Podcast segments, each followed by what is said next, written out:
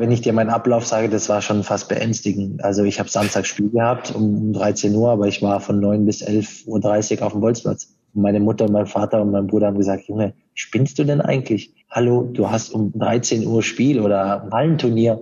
Du brauchst doch jetzt noch nicht kicken gehen. Doch, ich mache mich nur warm, wirklich, Mama, Papa. Ich mache mich nur warm.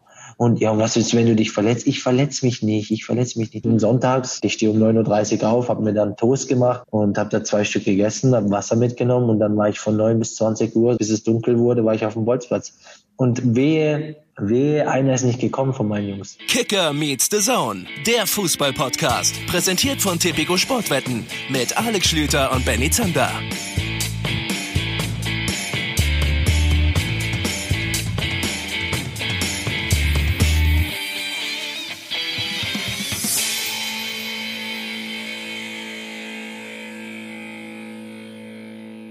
Wenn Alex Schlüter eine Aktie wäre, dann würde ich auf Short gehen. Das ist mein kreativer ich weiß, nicht, Einstieg. ich weiß nicht genau, ob das eine Beleidigung ist oder ein Lob, weil ich überhaupt keine Ahnung von den Begrifflichkeiten habe. Das, das Da- Es bedeutet im Grunde genommen, dass man sich von dir trennen möchte. Also, dass man darauf setzt, dass du abbaust. Wenn ich das richtig verstanden habe. Erstmal schönen guten Tag, liebe Freunde. Neue Folge Kicker Meets Saison. Ich hatte mir hier irgendwie sowas Kreatives überlegt, aber ich will euch ja auch gleichzeitig mit einbinden und wir wollen euch nicht so ins kalte Wasser werfen. Aber Wenn ich es richtig verstanden habe, ist Short gehen bei einer Aktie darauf setzen, dass sie fällt. Okay, okay, verstehe ich. Ja, äh, äh, tolle kreative Anmoderation. Hallo an euch alle. Hallo Benny, äh, der Mann, äh, ja, ich würde sagen, der Leerverkauf unter den Sportmoderatoren. Benjamin Zander. Aber weißt Neue du, Folge Kicker aber, aber weißt du, also Leerverkäufer habe ich noch nicht so ganz verstanden. Weißt du, ob das jetzt zumindest eine Beleidigung war oder war das jetzt eigentlich ein Lob aus Versehen für mich? Das kommt immer äh, drauf an. Wenn, wenn, wenn ich Spekulant wäre, dann könnte ich mit dir sehr viel Geld machen. Es sei denn, es tun sich Leute im Internet zusammen und haben andere Ideen. So, das jetzt mal ganz grob zusammengefasst. Aber wir sollten uns nicht weiter aus dem Fenster lehnen in diesem Bereich. Wir sollten über Fußball reden. Das ist schon heikel genug, wenn wir das machen. Ja, also, äh, schön, dass ihr wieder mit dabei seid. Eine neue Woche, eine neue Folge. Bevor wir euch gleich vorstellen, was wir vorhaben, blicken wir nochmal ganz kurz zurück auf die vergangene Woche. Denn da hatten wir ein sehr angenehmes Gespräch mit der Bundestrainerin Martina Voss-Tecklenburg und es kam einiges an Feedback. Ich weiß nicht, wie es bei dir aussieht zu diesem Thema und zu diesem ganzen Komplex Trainerinnen im Männerbereich und so rein. Und ich möchte mal einen wichtigen Punkt noch mit reingeben in die Diskussion von Dustin Burger. Der hat mir bei Instagram geschrieben. Und zwar hat er auf einen wichtigen Aspekt hingewiesen. Wir haben ja mit Martina Voss-Tecklenburg, falls ihr es nicht gehört habt, darüber gesprochen, wann ist die Zeit eigentlich reif für eine Trainerin im Herrenbereich. Und er hat mir geschrieben, er hätte gern mal gewusst, warum denn in der Frauenbundesliga fast nur Männer coachen. Und seine Erfahrung ist, dass das auch in den unteren Ligen nicht anders ist, dass die Frauen im Männerfußball keine Chance bekommen, mag ja sein, Zitat, aber selbst die Frauenteams vertrauen zu selten auf Trainerinnen. Und da hat er, glaube ich, schon einen relativ validen Punkt. Ja, wobei ich gerne, also das ist definitiv ein Punkt und einer, den man hinterfragen sollte, aber ich finde ja bei solchen Diskussionen immer am besten, wenn man das losgelöst von Frauenliga, Männerliga nimmt, äh, sondern, und so habe ich ja versucht, auch bei dem Gespräch mit unserer Bundestrainerin ranzugehen, äh, wenn da jemand offensichtlich so gut also das, sie war jetzt logischerweise das Beispiel. Es wird ja auch noch einige andere richtig gute Trainerinnen geben. Wenn da jemand sein Handwerkszeug so gut versteht, wenn er so gut in diesem Job ist, dann ist es halt auch definitiv eine logische Option, in den Männerbereich zu gehen. Und warum passiert das nicht? Ne? Ja. Ähm, Dass das im Frauenbereich zu wenig ist, definitiv auch ein Punkt, ja. Ja, aber wollte ich nochmal mit hier reingeben in die Diskussion, wer äh, ja, mehr darüber erfahren möchte und es vielleicht noch nicht getan hat, einfach die Folge von der vergangenen Woche hören. Da haben wir uns ausführlich mit der Bundestrainerin unter anderem darüber unterhalten. Ja, und was machen wir in dieser Woche? Wir wollen über ein absolutes Team der Stunde reden. Über Eintracht Frankfurt im Moment auf einem Champions League Rang auf Tabellenposition Nummer 4. Julian Franzke wird uns nachher zugeschaltet sein, kennt er mittlerweile als Kicker-Experte für die Frankfurter Eintracht. Erhoffen wir uns da wieder ein paar Weisheiten.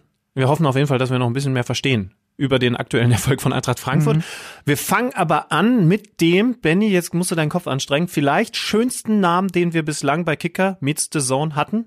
Oh. Also wir hatten ein paar schöne, aber Vincenzo Grifo ist für mich die Nummer eins. Jetzt, jetzt geht, jetzt geht Benjamin Zander. Der Mann, der nicht mit einem tollen Namen gesegnet ist, Alexander Franz Hermann Schlüter kann das so sagen, gerade die Liste in seinem Kopf durch, wer denn bei uns schon so Interviewgast gewesen ist. Ich bin der Meinung, Vincenzo Grifo vom SC Freiburg ist meine Meinung, Ja, also ja, ich, ja. ich weiß nicht, wer den toppen soll. Klar, klar, wir hatten vom Kicker, wir hatten Schrölo, der ist natürlich ein All-Time-Favorite Und was fällt dir auf? Schrölo ist auch für die Freiburger zuständig. Das heißt also offensichtlich ist im Breisgau ja namensmäßig absolut Ja, pass mal die auf jetzt hier. Also es gibt da ja Radio Regenbogen in der Ecke, ne? Und äh, ich habe letztens eine Pressekonferenz vom, vom TSG Hoffenheim geguckt und da wurde Francesco Romano von Radio Regenbogen, hat der Pressesprecher gesagt und hat ihn aufgerufen.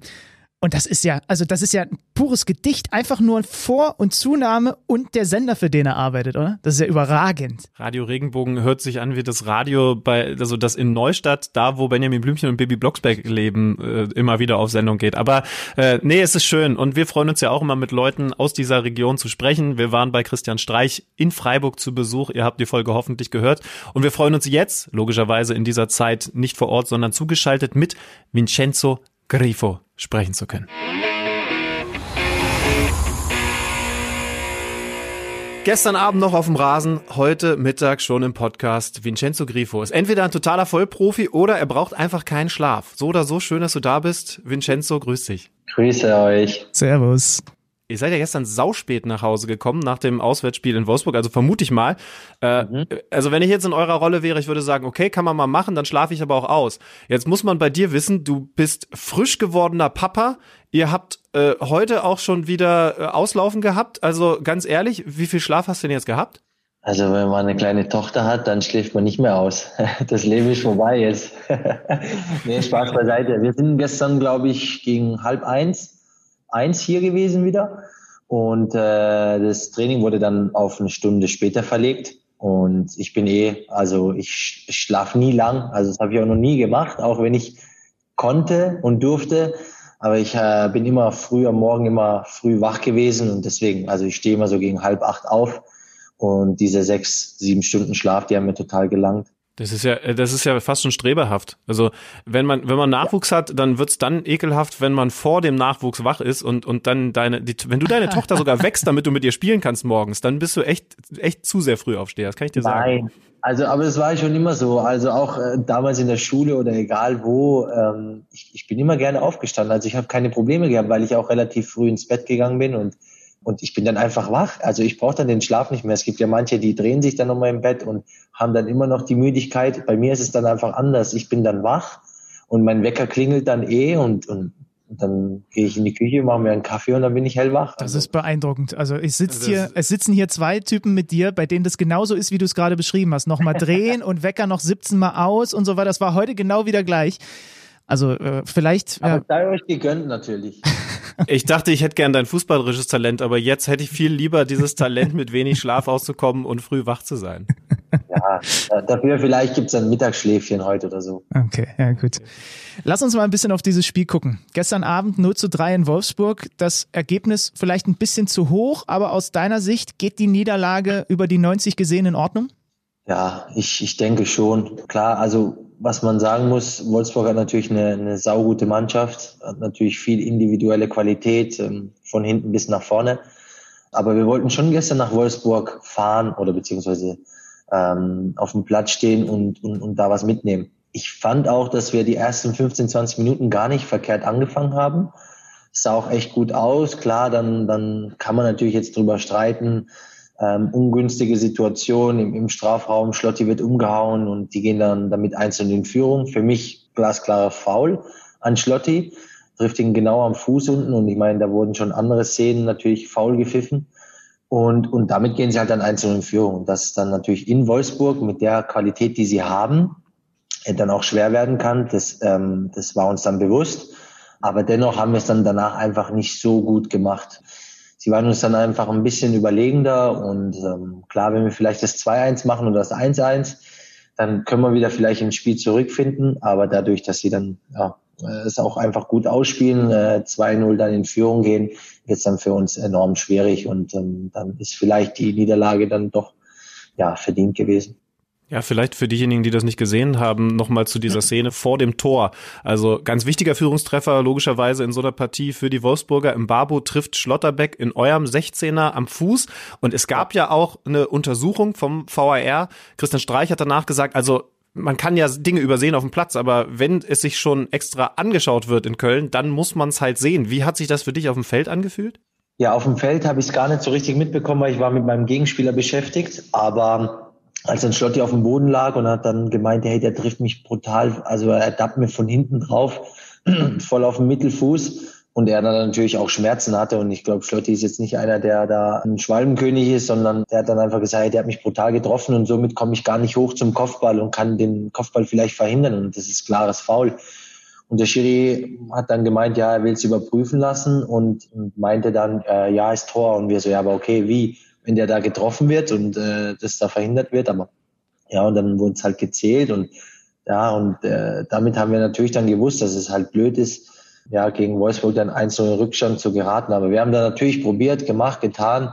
Gestern hatten wir dann nicht die Großchancen, die wir jetzt in den letzten sieben, acht Spielen hatten ähm, weil es aber auch Wolfsburg brutal gut macht. Sie sind sehr stabil, ähm, haben natürlich viele Standards haben wir gehabt, aber natürlich, äh, sie sind sehr groß mit Brooks, mit Weghorst, mit ähm, Verteidiger, äh, wie heißt Lacroix. Der? Lacroix, genau, und ähm, Babu, hohe, große Sprungkraft und ähm, also es sind alles große, große Spieler da drin gewesen, deswegen war es dann auch schwer, weil ich glaube, wir hatten vier oder fünf Eckbälle und das haben wir dann gestern nicht nutzen können. Und schade gewesen, aber ähm, alles gut. Wir analysieren das ja gleich und dann wissen wir, was wir da gut gemacht haben, was wir nicht so gut gemacht haben. Und dann versuchen wir gegen Dortmund am Samstag ähm, eine, eine bessere Leistung auf den Platz zu bringen.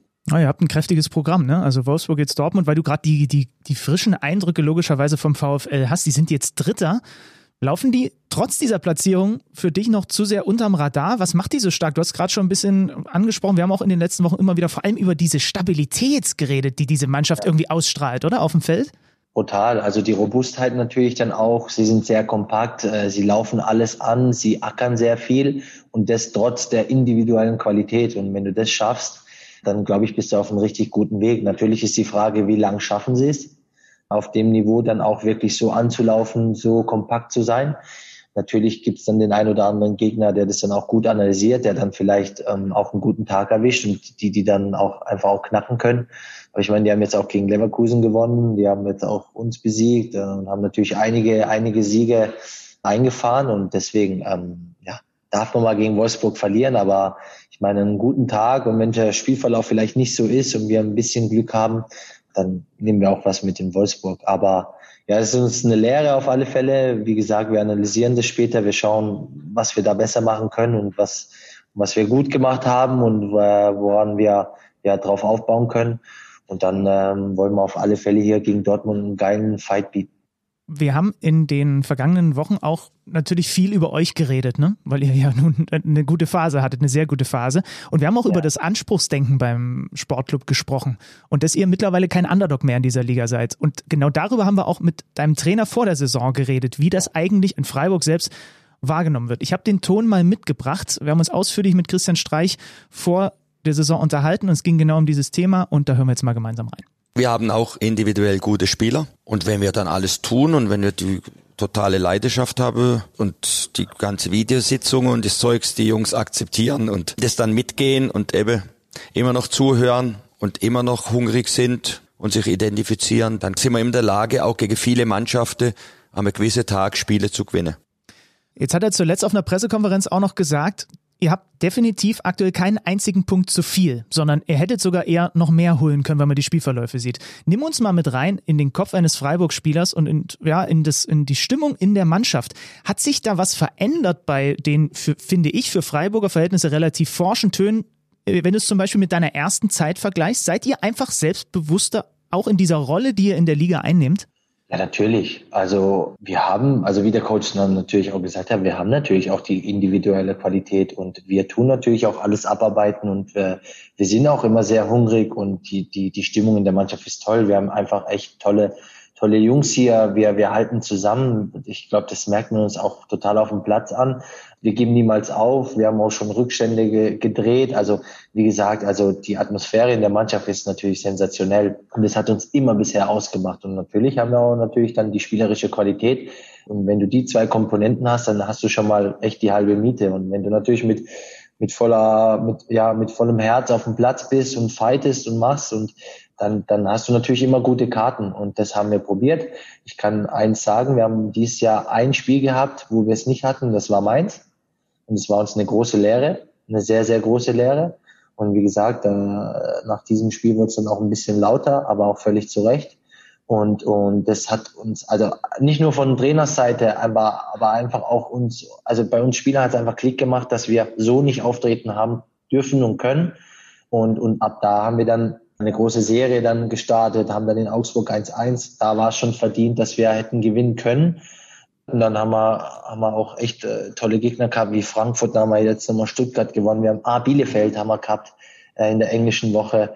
Das hat uns dann einfach auch ein bisschen wachgerüttelt. Und wie gesagt, wenn du so immer dabei bist und mit so viel Herz auf dem Platz und, und, und das einfach umsetzt, was uns der Trainer da mitgibt, ähm, dann hast du gute Karten. Und das haben wir in den letzten zehn Spielen gemacht und deswegen hast du dann natürlich auch so einen Erfolg gefeiert.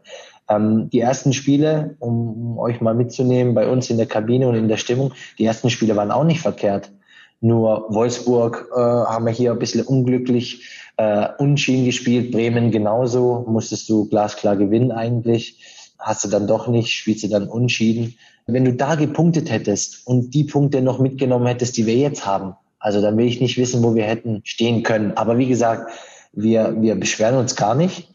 Das ist, glaube ich, das auch, was der Trainer gemeint hat. Wir haben keinen Punkt zu viel, weil, wie gesagt, wenn wir dann nur zwei Spiele davon nehmen und da vielleicht drei Punkte geholt hätten, hätten wir sechs Punkte mehr.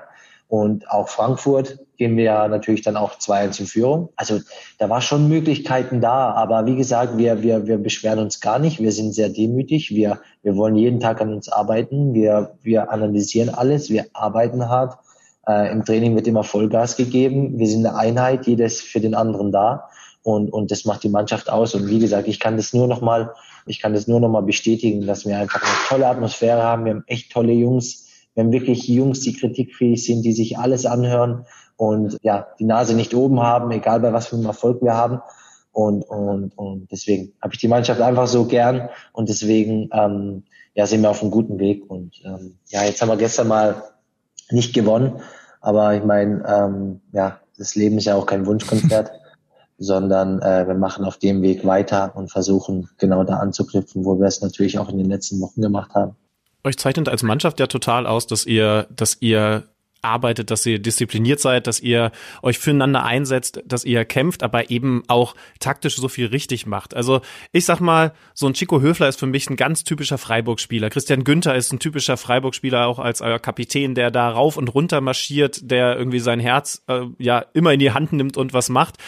Wenn man jetzt auf deine Rolle schaut beim Sportclub, bist du so ein bisschen was wie der Freigeist in diesem sehr disziplinierten Kollektiv, der, der einfach auch mit seiner fußballerischen Qualität vielleicht auch so ein bisschen, ich sag mal, die, die Sahne oben auf der Torte ist, wenn es richtig gut läuft? Ähm, also erstens mal muss ich hinzufügen, dass ich natürlich in Freiburg unglaublich viel gelernt habe. Ich kann mich noch dran erinnern, als ich herkam von FSV Frankfurt, habe ich natürlich die Hälfte von dem, was ich jetzt weiß, natürlich gar nicht gewusst. Ähm, egal was, ob es taktisch ist, ob es äh, wo stehe ich, ähm, wo laufe oder wie laufe ich an, wann lauere ich oder also es sind so ganz viele Komponenten, die da oder ganz viele Kleinigkeiten, die da zusammen mitspielen. Ich glaube, dass du jemanden in der Mannschaft brauchst, der immer vielleicht bisschen den Unterschied machen darf oder kann, aber der natürlich dann auch sich nicht rausnimmt ähm, das ist ganz wichtig. Ich glaube das schon, dass der Coach mir eine gewisse Freiheit gibt. Das bestätige ich. Aber er gibt mir nicht die Freiheit, indem ich weniger machen darf. Also das ist äh, zu 100 Prozent, das kann ich euch bestätigen, weil der Coach ist natürlich auch auch natürlich äh, kritisch mit mir. Ne? Also wenn wenn ich da mal Sachen mache, die ihm nicht so gefallen, dann spricht er das natürlich auch an und wir haben natürlich viele Spieler, die natürlich auch den Unterschied machen können. Vielleicht bin ich einer davon, ich mag es nie so gerne über mich selber so zu reden oder jetzt zu sagen, ja, ich bin der Freigeist.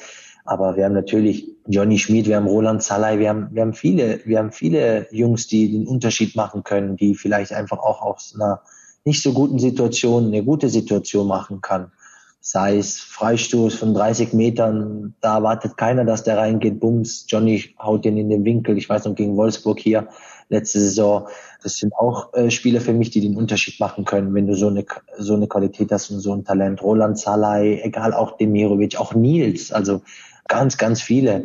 Aber klar, wenn du natürlich häufiger auf dem Platz stehst und natürlich dann die Freistöße machst, elf Meter oder vielleicht den entscheidenden Pass, dann würde ich mich da schon dazu zählen. Aber wir haben natürlich da auch schon mehrere davon. Ich kann mir auch schwer vorstellen, dass Christian Streich zu irgendeinem Spieler in seinem Trainerleben sagt, äh, du bist Freigeist, du musst dafür defensiv nicht so viel arbeiten. Ich glaube, das würde er nicht mal zu Messi sagen. Also insofern kann ich schon verstehen, was du da meinst. Ah, doch, ich, ich glaube, Messi wird er verzeihen. Meinst du? Das, äh, nein, frag, frag ihn nein. bitte gleich, wenn ihr Videositzungen habt, das würde mich persönlich sehr interessieren. Der Messi, äh, der ist ja auch im Sommer vertragsfrei, also vielleicht kommt er ja in Freiburg mal rum. Äh, dürfte der sich ein paar Freiheiten nehmen oder müsste der im Kollektiv mit gegen den Ball arbeiten? Das würde mich jetzt von Christian Streich schon sehr interessieren. Da wette ich alles drauf, dass, dass er es nicht machen dürfte. Also egal wie gut er ist, ähm, weil der Coach ist ja einer, der jeden besser machen möchte.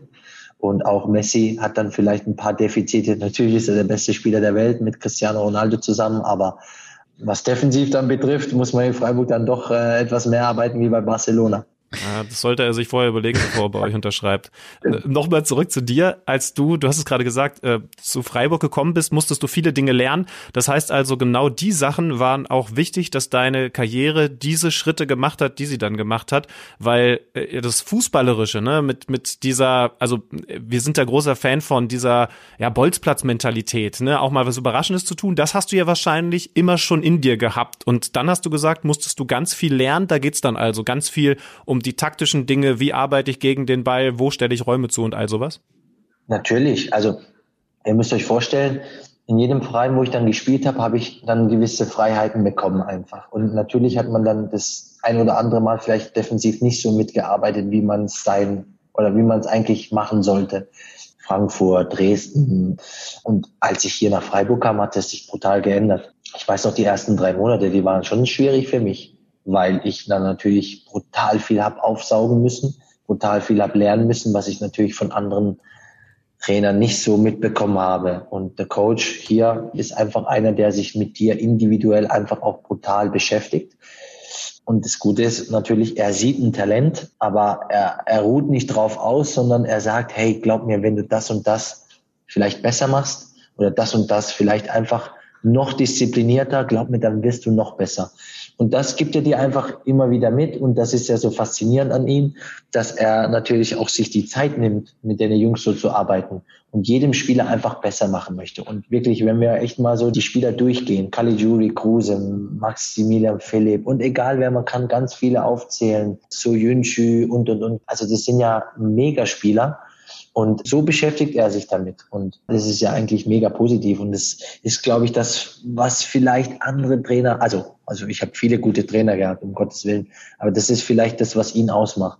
Und, und das hat er auch mit mir gemacht. Und deswegen bin ich jetzt ein, ein reiferer Spieler, ein, ein, besserer Spieler geworden. Und deswegen danke ich ihm natürlich auch viel. Klar, ich nehme natürlich auch vieles mit. Ähm, aber es ist, also es, äh, es müssen, es gehören immer zwei Menschen dazu. Also jemand bringt das Talent mit und dann brauchst du natürlich auch einen Trainer, der dich fördert und der, der dir die Unterstützung gibt und der, der dir das Vertrauen schenkt und der in dich einen guten Spieler sieht und der mit dir arbeiten möchte. Und das hat er mit mir gemacht. Und deswegen bin ich Gott froh. Und ich bin auch Gott froh, dass ich das auch so aufgenommen habe, weil man muss dann schon sehr kritikfähig sein. Und, und das bin ich, Gott sei Dank. Es gibt vielleicht auch viele Spieler, unter ihm auch, die das dann vielleicht nicht so angenommen haben. Und deswegen bin ich dann Gott froh, dass ich das habe so aufnehmen dürfen und können, auch wenn es manchmal wehgetan hat, die Kritik. Aber das hat mich zu diesem Spieler gemacht, der ich jetzt bin. Weil Alex das gerade gesagt hat, lass uns mal noch ein bisschen auf deine fußballerischen Anfänge schauen. Weil wenn ich dich so spielen sehe, wenn ich deine Standards sehe, wenn ich mir deinen Werdegang durchlese, dann steht für mich fest, der Typ ist auf dem Bolzplatz genauso aufgewachsen wie ich. Stimmt das?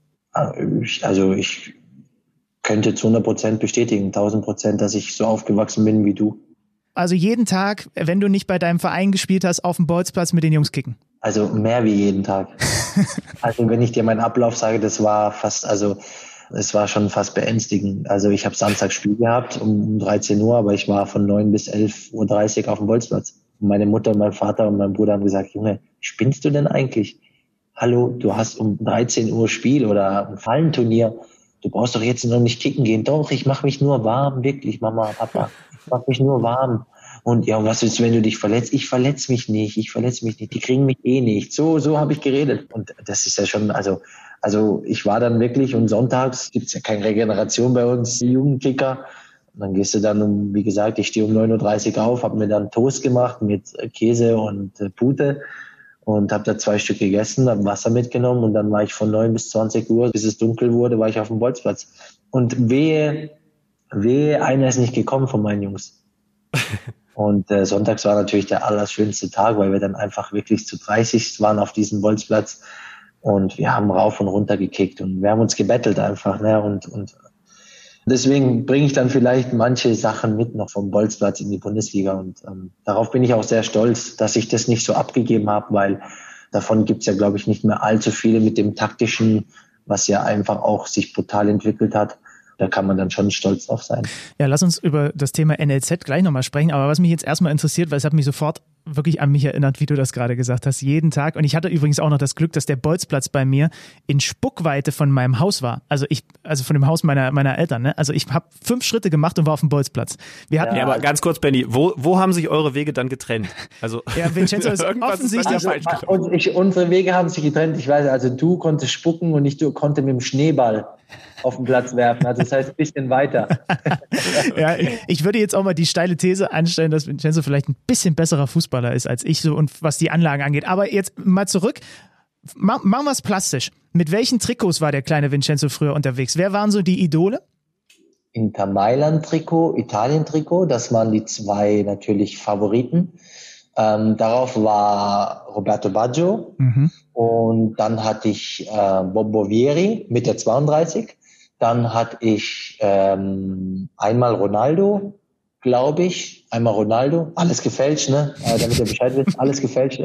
Und ah, Pielo, Pielo Italien. Ah ja, ah, schön. Genau, Pielo Italien und dann, klar, und dann 2006 kam dann so ein bisschen Luca Toni und äh, aber die habe ich mir auch noch gekauft, weil ich wollte so eine Sammlung machen, aber alles mit gefälschten Trikots. Jetzt habe ich alles originale Trikots zu Hause.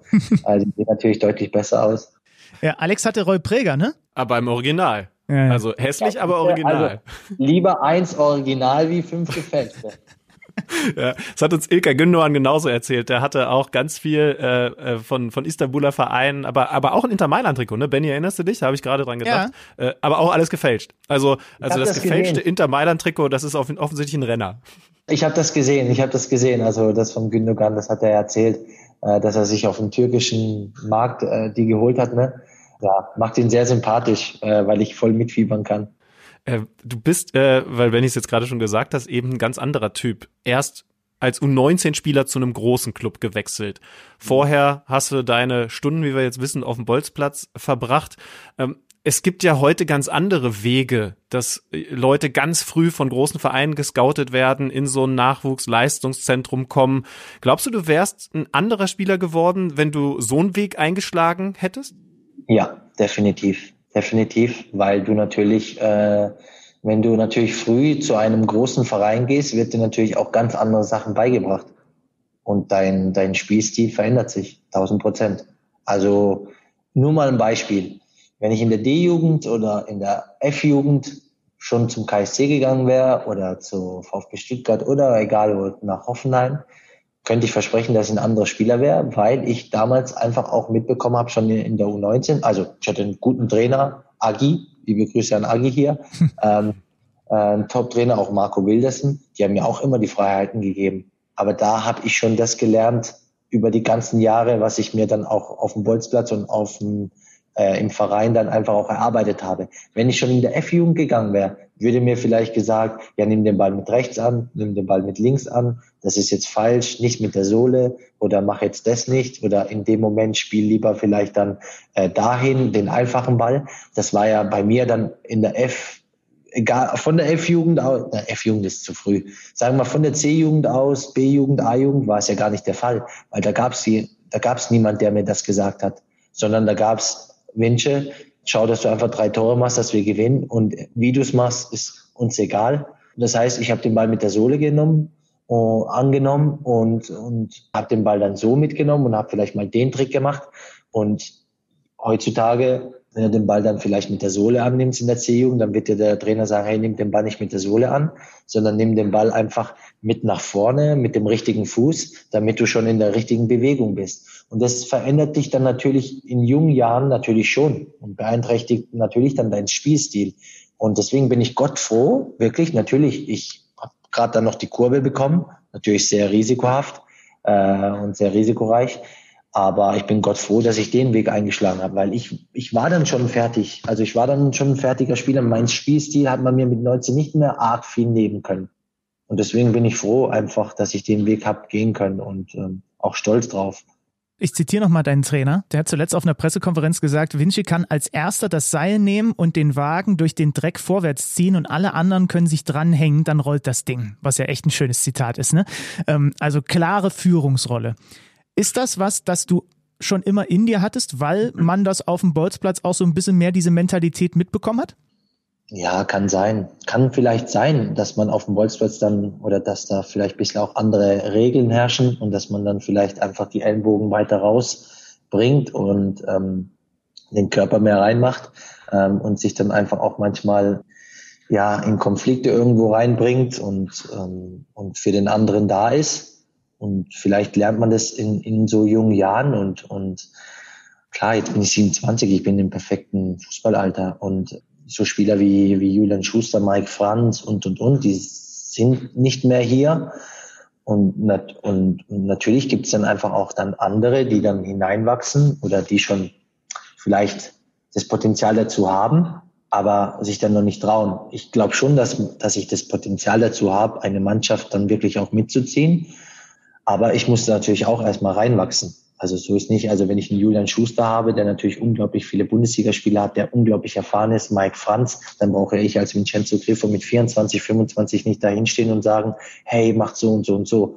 Wenn die zwei Jungs dann mal nicht mehr da sind oder egal wer, also wir hatten ja viele, Marc Torrejon, Mensur, Muki, äh, Moicha, also viele, viele, viele dann versucht man dann schon irgendwann mal die Rolle zu übernehmen. Aber wir haben natürlich viele davon. Also nicht nur ich nehme das Seil, sondern auch ein, ein Güni, auch ein Nils, auch ein, ein Chico.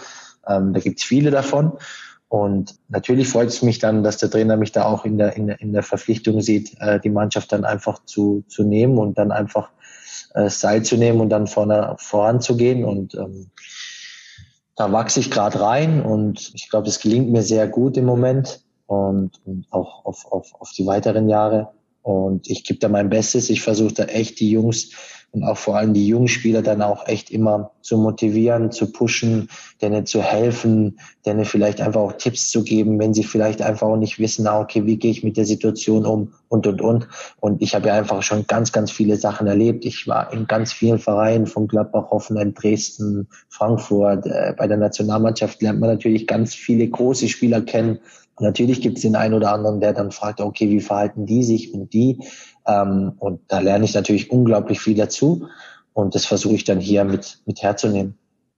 Ja, du hast es gerade gesagt, du warst äh, erst bei Freiburg, nachdem du quasi zum ersten Mal bei den Breisgauern gewesen bist, hast du diesen Schritt nach Gladbach gemacht, warst dann in Hoffenheim unter Julian Nagelsmann und mhm. hast dann diesen, äh, dahin geht meine Frage, Rückschritt gemacht. So könnte man es ja erstmal interpretieren. Wie war das in deinem Kopf? Ähm, weil es ist ja ein logischer Schritt beim SC Freiburg, diese ersten Momente in der Bundesliga zu erleben und sich dann weiterzuentwickeln. Ne? Gladbach zum Beispiel haben wir ja mit Matze Ginter genau so einen Kandidaten, der zwischendurch dann auch noch bei Dortmund war und auch heute noch sagt, Freiburg war dann als Ausbildungsverein perfekt für mich, um jetzt diese Rolle zu spielen.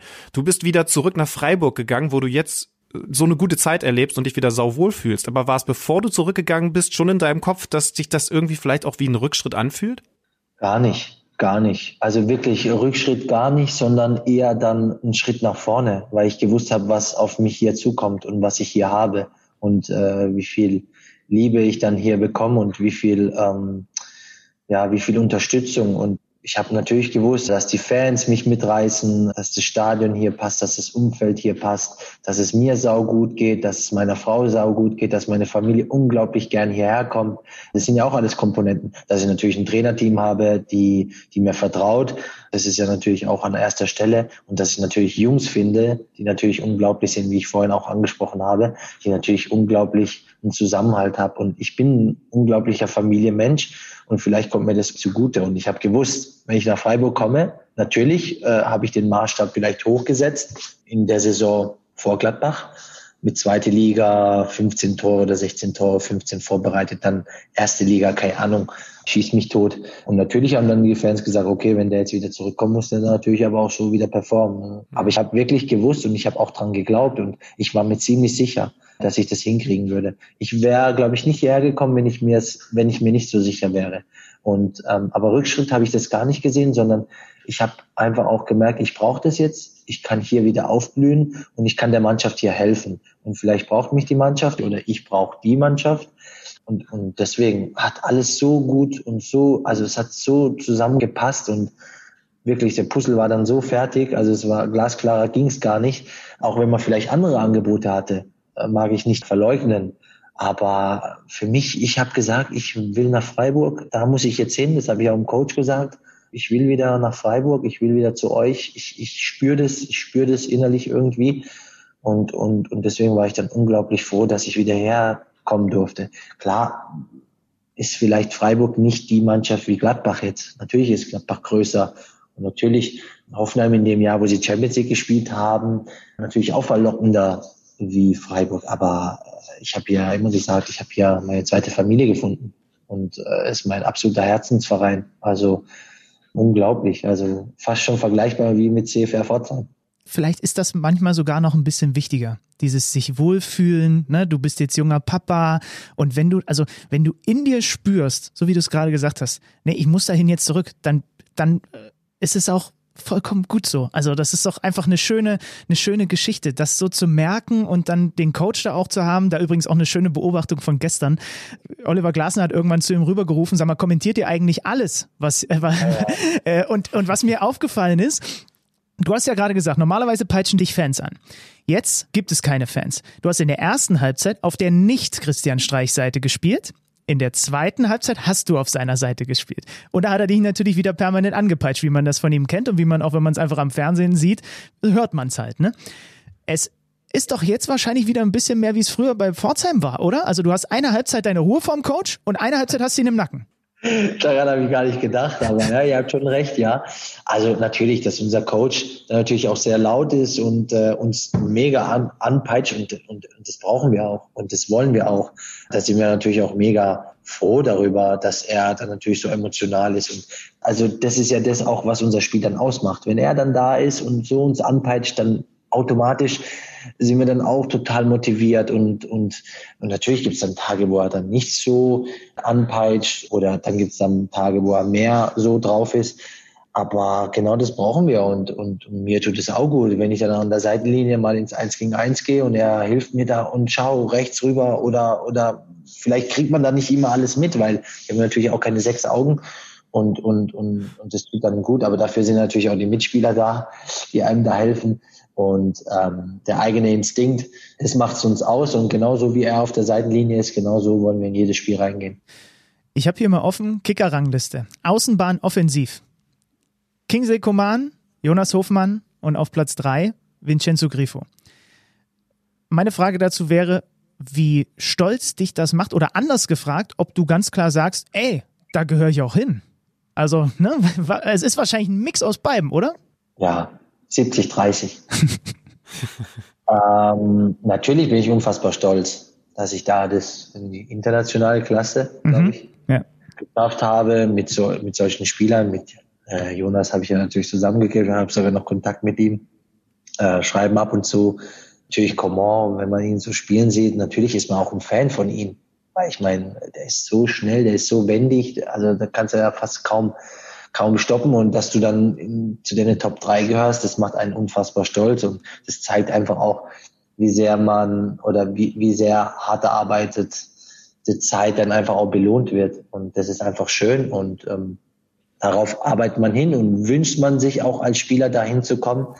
Und wenn man es dann dahin schafft, dann darf man auch ruhig stolz sein. Also wie gesagt, dass ich da hingehöre, das dürft ihr beurteilen äh, oder das darf der Kicker beurteilen. Aber ich gebe auf dem Platz immer mein Bestes. Ich versuche echt immer meine Kante zu gehen, äh, meine Grenzen auf dem Platz. Ich versuche echt immer ähm, demütig zu sein, hungrig zu sein und äh, dass man dann somit belohnt wird, ist dann natürlich umso schöner. Na, die Kicker-Kollegen fragen schon bei uns nach, ne? Also die holen sich natürlich bei uns Podcast-Nasen dann auch schon die Expertise ab. Also kannst du dir sicher sein.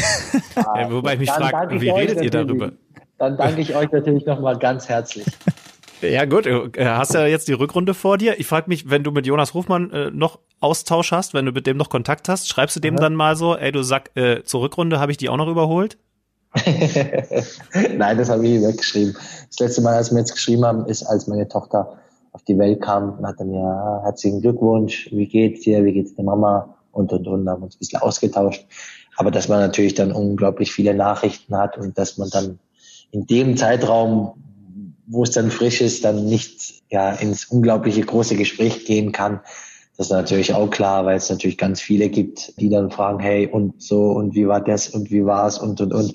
Da hat man einen kleinen Smalltalk, aber wir sehen uns ja bald wieder und haben uns ja auch ausgetauscht hier nach dem Spiel. Ja, genau. Es ist ja auch schön, dass es auch noch ein paar andere Themen gibt und man nicht ständig nur über die Kickeringliste sprechen muss.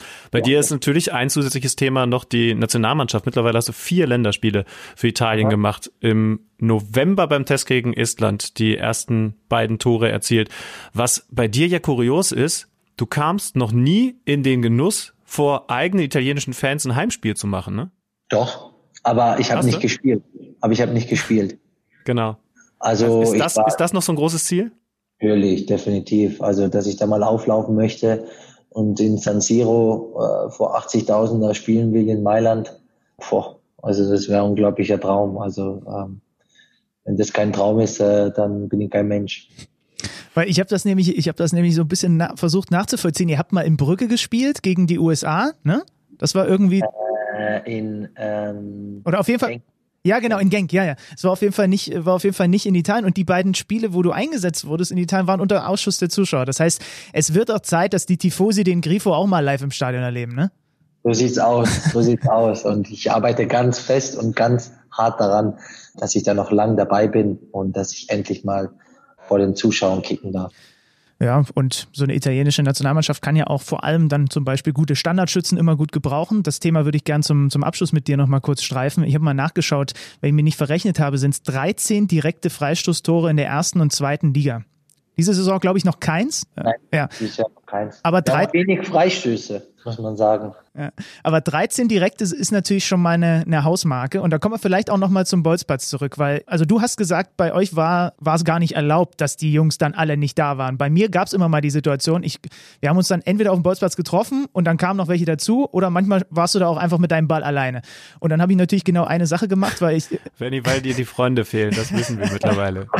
Hey, aber da gebe ich dir die Hand dazu. Ich war auch einer davon, der dann ab und zu alleine war. Ja, und ne, dann, was macht man? Und ich natürlich, äh, ich habe hier im Podcast schon mal die Geschichte erzählt, wie ich an der Sebener Straße als kleiner Steppke mit Scholl mal äh, fasziniert eine halbe Stunde beim Freischusstraining zugeguckt habe. Und ich habe dann natürlich mit dem Ball dahingelegt und versucht, von zehn, wenn es gut lief, vielleicht mal sechs oben links in den Knick des Handballtors, was wir auf unserem Bolzplatz hatten, zu, zu schießen. So, ne?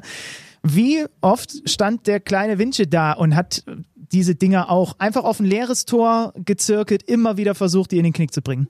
Also brutal oft, brutal oft. Also ich habe ja erzählt, bei uns durfte ja keiner Nein sagen, aber natürlich gab es dann einfach auch mal Momente, wo man dann einfach dann vorher schon gegangen ist und man war alleine und dann hat man so Spielchen gemacht. Also ja, wie du sagst halt, man hat so Freischuss simuliert und dann hat man versucht, dann oben links oder oben rechts oder man hat gesagt, ja, ich schieße jetzt fünf dahin und fünf dahin und dann ist er irgendwo an die Latte und dann ist er fast ins Aus und dann habe ich und dann bin ich noch schnell hinterhergerannt, habe gesagt, weh, der geht ins Aus, sonst werde ich kein Fußballprofi und habe noch alles dafür gemacht, dass er so so also ganz kranke Spiele. Also wenn ich heute heute zurückdenke, dann habe ich mir gedacht, hey, was hast denn du da eigentlich äh, äh, angestellt? Und und, und natürlich habe ich das auch so gemacht oder elf Meter und habe gesagt, so alle fünf müssen jetzt oben links und danach alle oben rechts. Also so lauter Spielchen oder Lattenschießen oder wir waren auch nur mal zu zweit auf dem Bolzplatz, weil wir uns dann nur so zu zweit verabredet haben und dann hieß das Spiel bei uns Pforzheimer, das ist von Tor zu Tor. Ah, okay. Nicht, also in jeder Stadt nennt man das natürlich dann auch äh, anders. Ja, ja. Bei uns hieß es Pforzheimer. Und dann haben wir einfach von Tor zu Tor geschossen mit zwei Kontakte. Und dann gab es ja immer rechts neben den Toren und links den Gitter. Und dann ist ab und zu zurückgeprallt und dann hast du immer dann von der, ab, äh, ab der Mittellinie nur schießen dürfen. Und äh, also es war echt die, es war echt mit die mit die schönste Zeit und das vermisse ich heute so ein bisschen, wenn ich so ab und zu natürlich zu meinen Eltern fahre und ich muss am Bolzplatz vorbeifahren über die Autobahn und muss dann die Ausfahrt nehmen und dann fahre ich immer am Bolzplatz vorbei. Da sehe ich keinen Mensch mehr. Und ich rede von sonntags, wenn wir dann manchmal samstags Spiel haben, sonntags auslaufen, man fährt sonntags dann mal zurück. Also vor Corona-Zeiten, da siehst du ja kein Mensch mehr. Und, und das fehlt mir so ein bisschen und wir haben das geliebt. Also da war, waren wir dann nicht am Handy und nicht am, klar, Playstation gab es bei uns auch, wir durften uns eine zu dritt teilen, aber da gab es keine Handys, keine Playstation Portable, kein Nintendo, und, sondern einfach nur Fußball. Fußball, Fußball, Fußball und damit hast du uns glücklich bekommen. Und wenn die Mama nicht wusste, wo wir sind, hat sie genau gewusst, äh, wo sie suchen muss, mhm. äh, auf dem Bolzplatz. Und ja, deswegen, also es war mit die schönste Zeit und äh, so Spielchen, wie du gemacht hast, habe ich natürlich auch gemacht. Leute, spielt nicht ständig FIFA, nicht Pro Evolution Soccer, spielt Pforzheimer. Es bringt euch ganz viel Glück. Oder einfach äh, Stuttgarter oder oder Leipziger oder, oder Leipziger oder ähm, wie hieß das also denn bei uns? Ich komme jetzt auch nicht drauf, wie das hieß. Also Tor zu Tor, Tor zu Tor. Ja, das hat das hatte bei uns auch einen speziellen Namen. Ich komme ja aus der Nähe von Zwickau. Aus, äh, au, äh, Ausfisch, nee, Ausfisch, nee, wie, wie hieß das, wo man den Ball immer so drei Kontakte hoch machen musste? Dafür war ich zu schlecht. Dafür war ich zu schlecht. Turbo Kick? Nee, kenn ich nicht. Turbo-Kick ist, wenn einer ins Tor geht und äh, der, derjenige, der ihn hält, muss dann zurückrollen und der andere schießt vom außerhalb des 16ers und wenn er nicht trifft, muss er ihn fangen und dann wieder zurückrollen und dann kommt der nächste und das spielst du zu dritt oder zu viert. Turbo-Kick, okay. Turbo-Kick kenne ich auch nicht. Ich kenne ich, ich kenn nur noch hoch rein oder Volley ausboten, wo du den Ball nur Volley äh, vorgelegt reinmachen darfst. Aber ah, das kenne ich ja, auch. Genau. Ja. Also ja, so sowas in der Art, aber da ist ja auch einer im Tor und, und einer schießt ja, also beziehungsweise drei stellen sich hinten äh, dran und wenn der dann nicht trifft, muss der andere, der im Tor ist, schnell den Ball holen, zurückrollen und dann aufs Tor und dann hast du fünf Punkte ah. und äh, wenn du dann fünf Tore kassierst, hast du noch einen Ehrenfurz, hier ist bei uns. Und wenn du den dann auch noch äh, ähm, äh, reinbekommen hast, dann hast du Arschschießen bekommen. Ja. Ey, Schlüti, wir ah. Leute, wisst ihr, was ich so geil finde? Ja, ich muss das einmal sagen, dass wir jetzt darüber reden, über diese geilen Dinge, die man auf dem Bolzplatz machen kann, mit Ehrenfurz und allem, was dazugehört, und du gleich in ein paar Minuten zur Videoanalyse vom Bundesliga-Profiverein ja, Freiburg reingehen wirst. Das, das ist Fußball. Also es geht in alle Richtungen und alles kann irgendwie faszinieren. So sieht's aus. Da muss ich dann ganz andere Dinge äh, erzählen und äh, analysieren, wie Ehrenfurz und Ausschiffer und Turbokick und Fortnite. Du kriegst 10 Euro, wenn du gleich in der Videoanalyse einmal das Wort Ehrenfurz unterbringst. Okay, wenn du 50 gibst, dann, dann probiere ich oder dann, dann, Ja, Benny dann, packt noch drauf. Ja, du gibst jetzt 10 und ich gebe die anderen 40 oder was? Sagt der Chefmoderator von The Zone. Das ist auch stark. Wir halten auf jeden Fall fest, Schüti. Wir haben ja viele, auch junge Hörer und Hörerinnen, ne? Liebe Jungs, liebe Mädels, wenn das dann auch wieder erlaubt ist, geht raus, schnappt euch einen Ball und wenn keiner da ist, dann gibt es auch noch genug Möglichkeiten und dann kann es vielleicht passieren, dass auch ihr irgendwann mal bei 13 direkten Freistoßtoren in der ersten und zweiten Liga steht. Warum denn nicht? Das ist die Message, die ich heute hier einmal mitgeben möchte und äh, das Schlusswort überlasse ich meinem Kompagnon. Ja, ich kann ja gar nicht so viel äh, anschließen. Also außer, dass ich gespannt bin, wie Christian Streich jetzt gleich auf den Ehrenfurz reagiert. Das musst du uns dann mitteilen. Aber erstmal, ey, ganz großen Dank. Das hat richtig viel Spaß gemacht.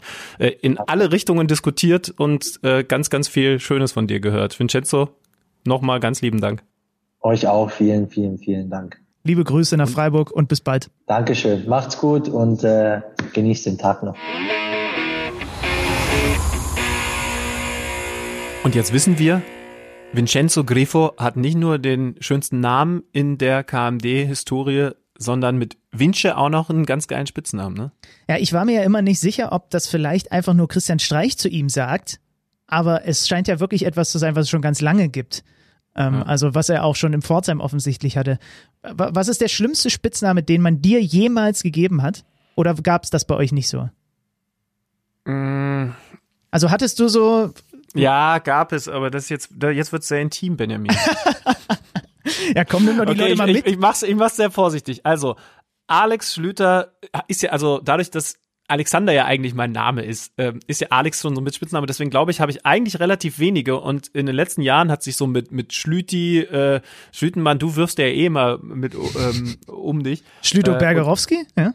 absolut, genau. Immer wichtig, dass ein Spitzname länger ist als der eigentliche Name. ähm, Schlü, äh, Schlütz, gibt alles Mögliche. Was ich mal, ich hatte mal eine Freundin, die hat mich, die, die hat mich Lex und dann auch noch mal verkosigst Lexi genannt. Oh, so. Und ich meine, Pärchen, also ich, ich bin jetzt eh nicht so der Schatz-Spazi-Typ, aber Pärchen dürfen ja ein bisschen mehr, was solche Sachen angeht. Ich sag jetzt ganz, ganz kurz und vorsichtig, es ist schwierig, wenn dieser Name dann im Bett fällt. Also Lexi beim Sex ist ein Abturner. Kann ich so. Da habe ich jetzt einmal gesagt. Äh, Wie sind deine Spitznamen? Ja, äh, nee, bei mir ist es einfach nur wirklich, da sieht man die Faulheit des Menschen. Weil Zander, Zandi und dann die Krönung davon war wirklich einfach nur Zan. Ich wurde eine ganze Weile von vielen Leuten einfach nur Zan genannt. Also damit man auch ja nicht mehr als eine Silbe verschwendet, wenn man jemanden anspricht. Ich kann aber mit solchen intimen Sachen, ich könnte schon, mache ich aber nicht. Wir gehen jetzt einfach weiter zum nächsten Thema. Ähm, Ja, vielen Dank.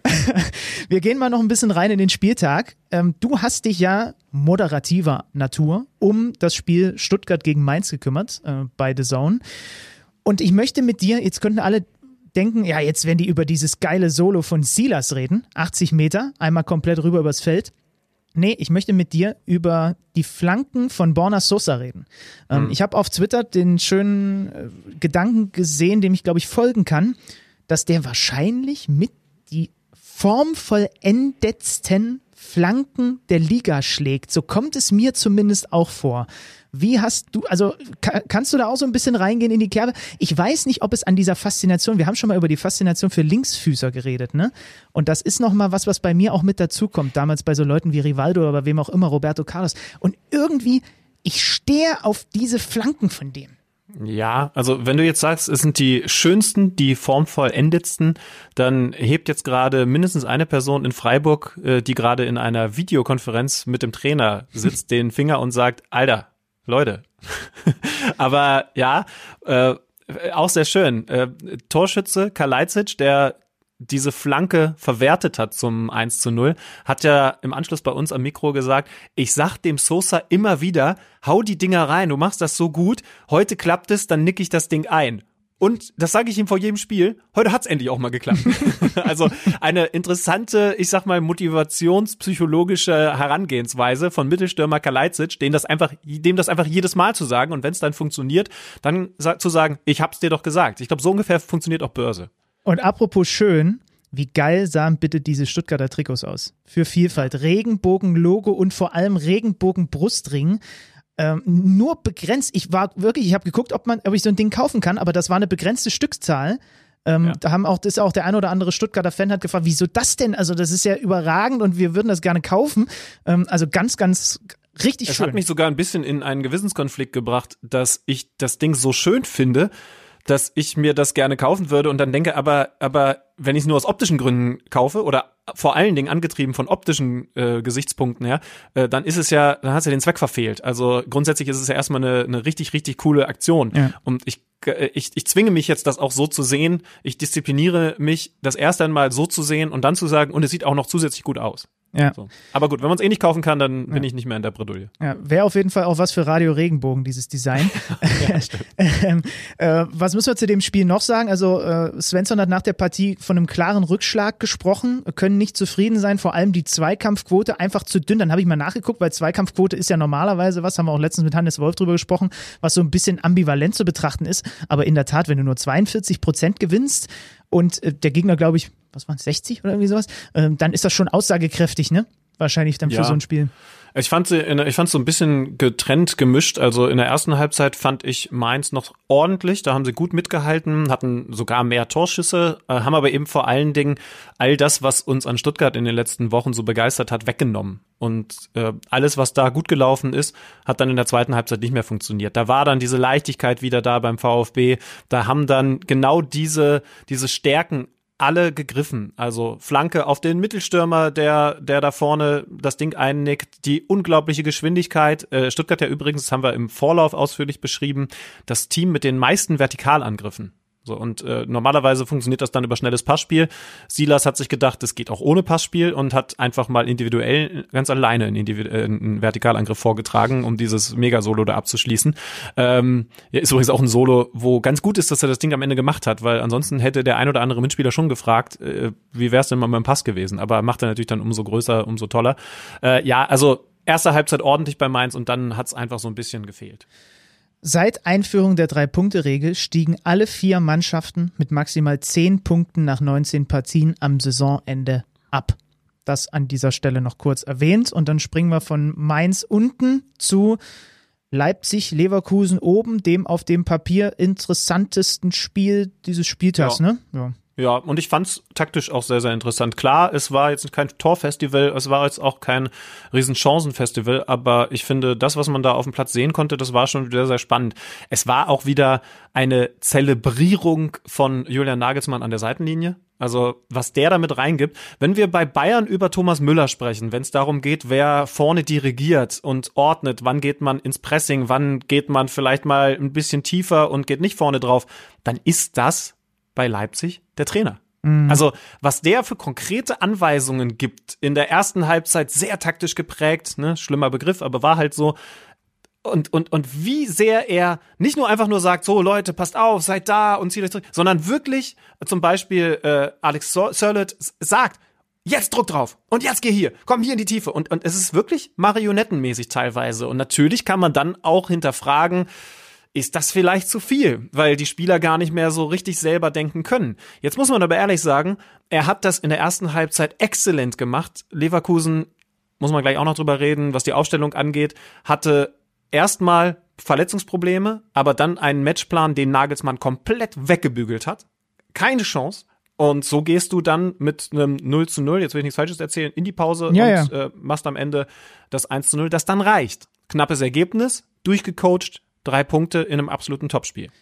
Im Übrigen ganz spannend, ich, ich weiß, ich habe das in den letzten Wochen schon immer mal erwähnt, aber einmal muss ich es jetzt nochmal sagen, weil genau da mir Nagelsmann unterkam. Jetzt bin ich mit der nächsten Fußball-Matrix, diesem Buch von Christoph Biermann, auch fertig. Und es geht um darum, dass. Oft du angibst, dass du liest, ne? Ja, so, ich habe das ich jetzt das schon mal- einmal gemacht, dass ich, dass ich das Barack Obama Buch vielleicht zusammen mit Martina Voss-Tecklenburg lesen kann und du haust jede Woche raus. aber es hat einen Ansatz. Es hat einen Ansatz, pass auf. Und zwar geht es ja darum, dass der eine zweistellige Zahl an Prinzipien, er will das nicht so ganz verraten, es sind so 12 bis 15, glaube ich, Prinzipien für sich definiert hat, für, wofür die Mannschaften, die er spielen lässt, stehen sollen. Also wie das Nagelsmannschaft Fußball aussehen soll. Und er will das immer nicht so ganz verraten, aber ein, zwei werden in dem Buch dann doch mal beschrieben. Und unter anderem ist es so, dass er bevorzugt, so zumindest die Aussage in diesem Buch, dass nicht quer oder vertikal gespielt werden soll, sondern er ist ein Verfechter des diagonalen Passes. Das finde ich schon mal super interessant.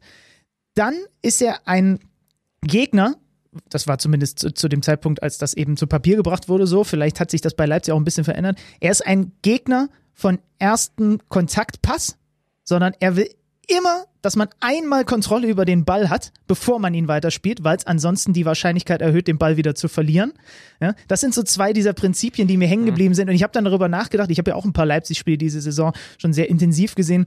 Ich habe mich an so ein paar Situationen erinnert, wo ich sagen kann, ah ja, da war das jetzt mal so, dieses Prinzip. Aber natürlich weiß der auch, selbst wenn er die Prinzipien immer noch so klar formuliert auch hat in Richtung der Mannschaft und da weiterhin so ein Geheimnis draus macht, es gibt so viele Situationen, wo du natürlich es anpassen musst. So. Aber ich Ja. finde das so spannend, ne, für sich so zu definieren, das sind die Prinzipien, in den und den Spielsituationen möchte ich vor allem das. Also Diagonalball kann ich total verstehen. Das ist gerade, wo wir aktuell so eine Pressingwelle haben, also den Trend äh, von Bayern München angeführt, so sehr drauf zu gehen und was bedeutet das? Vielleicht muss man ein bisschen mehr dazu sagen.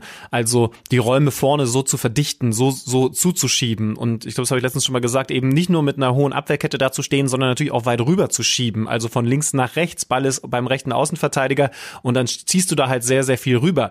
Dann ist dieser Ball, dieser Diagonalball natürlich immer eine absolute Waffe. Und, und dann eben durch dieses Verlagern auf die Ballseite auch noch gewinnbringender, weil da halt der Raum ist, noch gewinnbringender, als das Ding die Linie runter zu püllen. Das ist oft der leichtere Ball, aber der gewinnbringende ist der Diagonalball. Bei diesem, ja, nicht direkt spielen, weiß ich nicht, muss man mal beim FC Barcelona nachfragen zu Tiki-Taka-Zeiten, die ja aktuell nicht ganz so herrschen, ob das sie so erfolgreich gemacht hätte. Aber ich verstehe schon grundsätzlich, dass man natürlich äh, möchte, dass da immer eine erste Ballkontrolle da ist. Wichtig bei dem Diagonalball, es geht nicht nur um den hohen verlagernden Ball, sondern es geht auch um den Ball durch die Linien. Auch den mag er am liebsten, so, so wurde das da zitiert, diagonal. Und ich meine, der Biermann Okay. hat, der Biermann hat bei ihm mal, äh, glaube ich, eine Woche ist er mitgelaufen dort.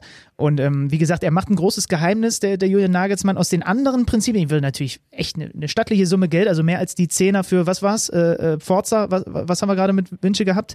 Wo du ihm Geld geboten Ehrenfurz. hast. Der Ehrenfurz. Da würde ich noch deutlich mehr Geld für diese Prinzipien von Julian Nagelsmann ausgeben.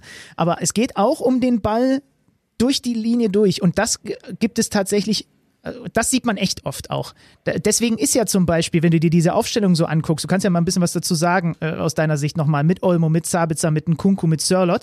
Ähm, es ist ja die, die er vorne hat, unterstützt dann von Adams und Angelini über die Außen, aber es ist natürlich, es tummelt sich auch viel in diesem viel zitierten Zehnerraum und so weiter. Und da kommst du natürlich dann mit gutem guter Positionierung, aber auch der entsprechende, mit entsprechenden Spieler, der den Ball am Fuß hat und den dann durchsteckt, kommst du natürlich mit dem Diagonalball auch gut rein. Ne?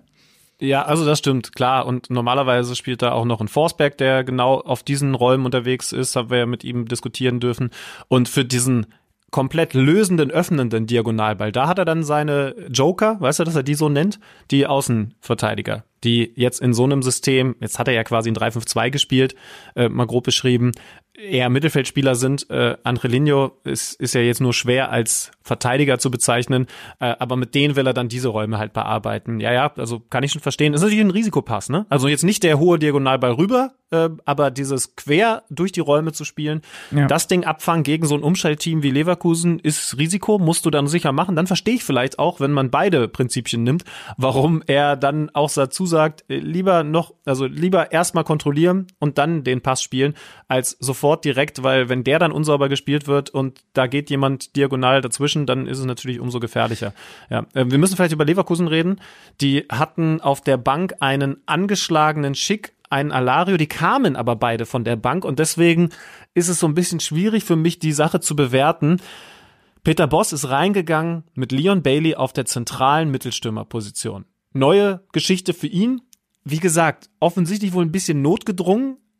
Und dann ist aber eben doch die nächste Frage, hätte man sich nicht einfach die beiden Mittelstürmer aufteilen können, die äh, vielleicht nicht über die volle Zeit hätten spielen können, aber sagen wir Alario die ersten 45, schickt die zweiten 45 Minuten. So wie das da jetzt gelaufen ist, hat es überhaupt gar nicht funktioniert und es hat ganz viel damit zu tun, dass da hinten ein Herr Upamecano ist, der eben nicht nur eine Schrankwand ist, nicht nur körperlich dagegen gehen kann, nicht nur in der Luft sehr, sehr stark ist, sondern gegen einen schnellen Mittelstürmer die beste Waffe ist, die es im Moment im Weltfußball gibt. Ausstiegsklausel 42,5 Millionen und sein Berater hat bei den Kollegen beim Doppelpass ja verraten. Und er will den nächsten Schritt machen, entweder die Bayern oder zwei Interessenten aus der Premier League. Einer, Ja. Eine von beiden Optionen oder von eine von den drei Optionen wird es werden. Ja, und dann ist das, muss man ehrlich sagen, auch ein Schnapper. 42,5. Ja, ja. Also das Ja, ist jetzt, das, das klingt hart in Corona-Zeiten, aber das ist für dieses Paket dieses Spielers ist das ähm, ein Schnapper. Äh, Leverkusen vier Punkte aus den letzten fünf Spielen, äh, aus den letzten sieben Spielen, pardon, fünf Niederlagen und die fünf Leverkusener mit den meisten Ballaktionen gegen RB waren Lukas Radetzky und die Viererkette. Und äh, das muss nicht zwingend äh, auch gerade weil du es ja sagst, Umschaltmannschaft Leverkusen eine Aussagekraft haben, aber ein bisschen hat sie es schon gehabt, ne? Ja, also sie haben aber auch allgemein wenig Zugriff gehabt und äh, in der ersten Halbzeit, glaube ich, auch weniger Ballbesitz gehabt. Da hing Bailey in der Luft und ähm, es gab ein, zwei Situationen, da, da kommen sie in so einen Umschaltmoment, da spielen sie den Ball hinter die Kette und dann hast du einen Upamecano. Das sind Situationen, die du bei den Bayern im Moment erlebst, wenn die das mit Alaba oder einem Boateng machen. Alaba noch ein bisschen schneller. Da ist eigentlich ein Bailey da und dann hast du aber jemanden, der tatsächlich noch mal einen Tick schneller ist, was die Grundgeschwindigkeit angeht. Das ist ja, das ist ja schwer vorstellbar, aber es ist halt Fakt. Upamecano nimmt dem dann dann noch mal diesen, diesen Meter ab, der am Ende dazu führt, dass er den rausspitzeln kann. Und, und wenn die Nummern, also diese zwei Bälle, die du vielleicht pro Halbzeit bekommst, weggenommen werden von der Verteidigung, dann geht dieses Ding nicht auf, weil was was, was quasi nimmst du dir dann? Er hat Würz auf links gezogen, auch eine neue Position, obwohl der ja eigentlich auf den kleinen Räumen so, so unglaubliche Qualitäten hat. Du nimmst dir halt draußen nochmal eine 1 gegen 1 Waffe. Und vielleicht wäre, klar kann man jetzt schlau erzählen, ein Bailey, nein, ich glaube sehr sicher, es wäre ein Bailey draußen häufiger mal in gefährliche Situationen im 1 gegen 1 gegen Adams oder vielleicht auch Mukiele gekommen oder so. Also das ist einfach nicht aufgegangen. Er hat es dann ja auch geändert und wie gesagt, man muss auch vorsichtig sein, weil die Mittelstürmer angeschlagen waren offensichtlich. Aber ähm, so hat's nicht funktioniert. Das muss man ehrlich, muss man ehrlich sagen. Ja. Siegtor Kunku, 51. Sie hätten dann sogar noch durch Pfostenschuss Sörlot, äh, Olmo, der an Radetzky scheitert, mit dieser Doppelchance 2-0 machen müssen eigentlich. Äh, Leverkusen hatte vor Schluss, kurz vor Schluss noch mal was durch Alario, wo Gulaschi super pariert. Ähm, ja. Dann, dann Sabitzer noch mal an die Latte. Also unterm Strich ein verdienter Sieg für RB Leipzig in diesem spannenden Spiel. Ja, zwei Sachen muss ich noch dazu sagen. Erstens, weil ich bin mir relativ sicher, da wirst du in den nächsten Wochen ebenfalls drüber stolpern. Hast du schon The Mandalorian gesehen? Nein. Die Hymne, die jetzt immer vor Leipzig-Spielen eingespielt wird, mhm. äh, ist genau dieses Theme und ist damit direkt die beste Hymne, die es in einem Fußballstadion die Saison gegeben hat. Äh, achtet mal drauf. Äh, also viel, viel geiler geht's nicht. Äh, das ist jetzt aber sehr weit weg vom taktischen. Äh, eher taktisch ist das, was ich bei Leverkusen gesehen habe. Das ist so eine kleine Nummer, aber äh, ich weiß nicht, ob dir auch aufgefallen ist, was zumindest, was ich noch nicht erlebt habe. Seit geraumer Zeit, also seit äh, Beginn der letzten Saison, ist es ja erlaubt, das wisst ihr, dass man sich als Mitspieler bei einem eigenen Abstoß auch in den 16er stellt und da auch angespielt wird. Das ist ja eine Neuerung und entschärft so ein bisschen oder hilft so ein bisschen gegen das enorm hohe Pressing von vielen Mannschaften, die es natürlich dann super schwer gemacht haben, den Ball kurz zu spielen, weil wenn du selber mit außerhalb des 16er stehen musst, äh, dann ist halt, ist halt schwierig. Äh, jetzt spielen dann darum die Mannschaften häufig mit zwei Verteidigern links, rechts vom Keeper den Ball raus und die nee, Grundlinie meinst du, ne? Also genau. die stehen quasi und, fast auf der Grundlinie. Ja, genau, stehen, stehen zumindest, äh, stehen zu, vielleicht, vielleicht so Fünferlinie quasi links, rechts auf der Höhe von, in dem Fall Radetzky. Ähm, der Ball liegt ja in der Regel entweder links vom Kasten oder rechts vom Kasten, da in, in, in diesem jeweiligen Fünfer-Eck.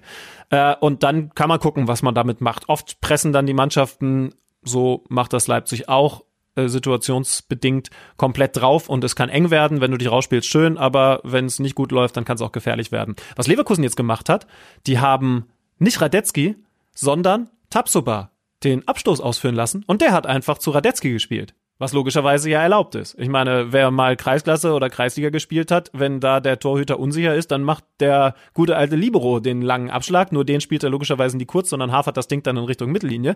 Ähm, Haben wir auch was, gemacht. Der, was ist ja. der Vorteil, wenn du es jetzt dir vor deinem inneren Auge vorstellst? Du spielst mit dem Verteidiger zum Torhüter, der sofort komplett offene Position hat, der alle pressenden Leute auf sich zulaufen sieht, der links rechts als Option hat. Wenn du dem Außen äh, dem Verteidiger als Torhüter den Ball zuspielst, dann ist der ja sofort in so einer eingedrehten Position und muss deswegen so ein bisschen mit Schulterblick agieren, wenn es um den heranstürmenden, pressenden Angreifer geht. Und ich glaube, das ist eine relativ einfache, auch wirklich nur eine Mini-Lösung, aber ich glaube, eine schlaue Lösung, die sich der ein oder andere Verein abgucken wird. Werde ich definitiv darauf achten und ich will ja nicht spoilern, aber eventuell ist gerade ein Name gefallen, der gleich auch bei Thema Wintertransfer, Kicker-Manager-Spiel nochmal eine Rolle spielen wird. Dazu aber später mehr. Wollen wir uns mal mit dem neuen Club von äh, Sami Khedira beschäftigen? Ja, äh, das Transferfenster übrigens, das haben wir heute noch gar nicht erwähnt, das ist noch bis heute Abend auf. Das heißt also, wir müssen schon immer wieder aktualisieren, was den Kicker so angeht. Ne? Ja. Äh, also bei, bei Sami Khedira müssen wir nichts mehr aktualisieren, denn das der, ist safe, ja Genau, der wechselt ablösefrei von Juventus Turin zu Hertha BSC zum Big City Club und macht da welchen Schritt in seiner Karriere? Ja, das weiß ich eben nicht. Also ich, ich drehe es mal um. Also natürlich ist es für ihn, wo wir vorhin auch mit Vinci drüber gesprochen haben, das ist natürlich erstmal ein Rückschritt, wenn du von Juve nach Berlin wechselst. Aber lass es uns mal rumdrehen, weil was ich mich sofort gefragt habe, das ist ein, das ist ein Leader, das ist ein sehr erfahrener Spieler. Ist das ein Spieler, der dir unbedingt im Abstiegskampf, sie waren ja dann auch jetzt wohl nochmal am angeklopft, was Rashica angeht, holen jetzt einen Außenspieler von Marseille. Ist das jemand, der der Hertha im Abstiegskampf die nötige Stabilität gibt? Ich kann mir vorstellen, dass das ist, weil er einfach sehr erfahren ist, weil er in Teams auch Führungspositionen schon in hatte, inne hatte. Aber es ist natürlich ein Spieler, der eigentlich in anderen Regalen gerade unterwegs gewesen ist. Und das ja, ist so ein bisschen die Frage für mich. Aber ich, ich glaube, ich sehe da kein großes Problem. Ich halte das für einen guten Transfer. Das viel Wichtigere bei der Personalie Sami Khedira ist, dass er fit ist, dass er verletzungsfrei bleibt. Da hat er leider auch in den letzten Jahren ja immer wieder Probleme gehabt. Ähm, hat, glaube ich, sehr dazu geführt, dass seine Karriere da immer mal wieder in Stocken geraten ist. Aber er ist ja jetzt keiner der Marke Künstler und ich habe jetzt hier bei Juventus Turin über ein paar Monate nur den Ball gestreichelt und muss jetzt auf einmal mit euch Kampf um den Klassenerhalt hinkriegen. Nee, er ist ja jemand, jemand, der über seine Physis kommt. Er ist jemand, der Box-to-Box -Box spielen kann. Das sind schon alles Elemente, die Hertha auch im Abstiegskampf helfen können. Mhm. Also da sehe ich jetzt weniger Probleme. Pardade hat insgesamt sechs Veränderungen vorgenommen. Jahrstein für Schwolo wieder ins Tor gestellt. Gendusi auf der 10 vor Askasiba und äh, Toussaint. Piontek für den angeschlagenen Cordoba, ähm, der dann auch mit der im Spielverlauf nach der Pause etwas überraschenden Führung, aber schnelle Antwort Eintracht Wir Frankfurt. reden übrigens das über das Spiel gegen Frankfurt, ich glaube, das haben wir Ja. noch gar nicht erwähnt. Ja, ja, genau. 1 zu 3, also ähm, die Frankfurter verderben Paul Dardai sein Debüt, sind aber auch gerade einfach unglaublich formstark. Aber ich fand spannend, dass äh, Paul Dardai mit äh, Gendusi auf der 10 agiert. Ja. Macht Glasner in Wolfsburg ein bisschen so mit Yannick Gerhardt. Also einen, Stimmt. der eher von der Acht kam, vorne drauf zu ziehen. Hat aber bei Yannick Gerhardt eher den Hintergrund, dass der super mit anläuft und gegen den Ball dann sogar an die Seite von Wechhorst geht und da alles zustellt. Ich glaube nicht, dass das die Idee bei Gendouzi ist, sondern der, glaube ich, soll eher im Gegenteil ein bisschen mehr Freiheiten haben und wenn der dann mal rückwärts nicht ganz so gut die Bewegungen mitmacht, wie er das vielleicht sollte, dann ist das auf der 10 vielleicht verzeihlicher als auf der 8 beziehungsweise der 6. Pardada hat nach dem Spiel gesagt, man hat gesehen, die Mannschaft will, die Gier ist da, aber er hatte halt auch bislang wenig Trainingseinheiten. Ja, und die Frankfurter drehen das Spiel dann Doppelpack Silva und Hinteregger. Äh, Silva jetzt mit seinem sechsten Elfmetertor in dieser Saison bei sechs Versuchen und die Eintracht trifft im achten Spiel in Folge doppelt. Wir sollten uns damit intensiver beschäftigen. Wir haben es schon angekündigt, das machen wir jetzt.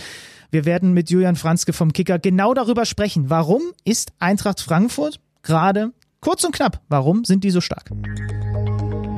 Werbung.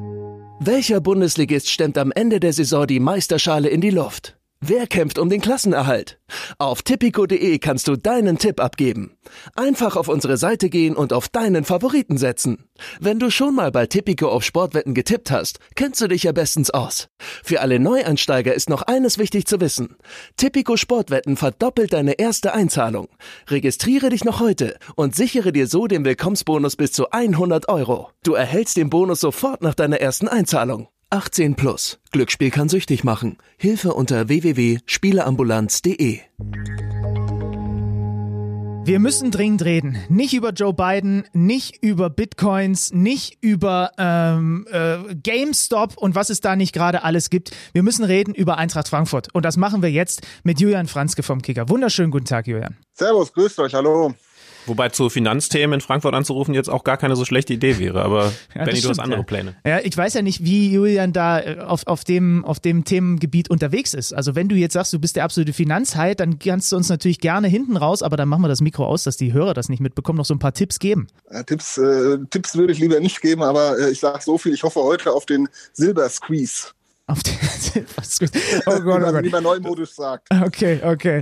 Ja, nee, ich könnte jetzt nachfragen, aber ich, das ist alles so weit weg von mir, dass ich, dass selbst die Nachfrage einfach nur dumm wäre. Lass uns über Fußball reden, da kenne ich mich zumindest ein bisschen aus. Eintracht Frankfurt. Champions League Platz 4. Wenn jetzt die Saison vorbei war, würden die Königsklasse spielen. Zweitbeste Offensive der Liga. Adi Hütter lässt sich dazu hinreißen, nach dem 3-1 gegen Hertha zu sagen, seine Mannschaft ist aktuell ein Spitzenteam. Ist das so? Stimmst du ihm zu? Wenn man die letzten Wochen sich anschaut, da haben sie sicherlich gespielt wie ein Spitzenteam. Was die Eintracht vielleicht von anderen Spitzenmannschaften, die da oben äh, mitmischen, unterscheidet, ist, dass ja nicht die Breite im Kader haben, um jetzt äh, größere Ausfälle äh, ihrer Spitzenleute kompensieren zu können. Aber so wie sie Fußball spielen, wie sie sich präsentieren in der Gesamtheit, äh, die ganze fußballerische Weiterentwicklung und letztlich auch die Ergebnisse und der Tabellenplatz, ähm, das ist der Zeugnis letztlich eines Spitzenteams. Allerdings erinnere ich auch immer gerne, ich habe das heute Morgen nochmal nachgeschaut, Adi Hütter hatte das äh, ganz ähnlich ausgedrückt, auch schon mal vor zwei Jahren im März 2019. Da war die Eintracht auch oben dabei, war bis zum 32. Spieltag einschließlich auf Platz 4 und ist dann am Ende Siebter geworden, äh, mussten dann Tribut zollen der hohen Belastungen in der Europa League.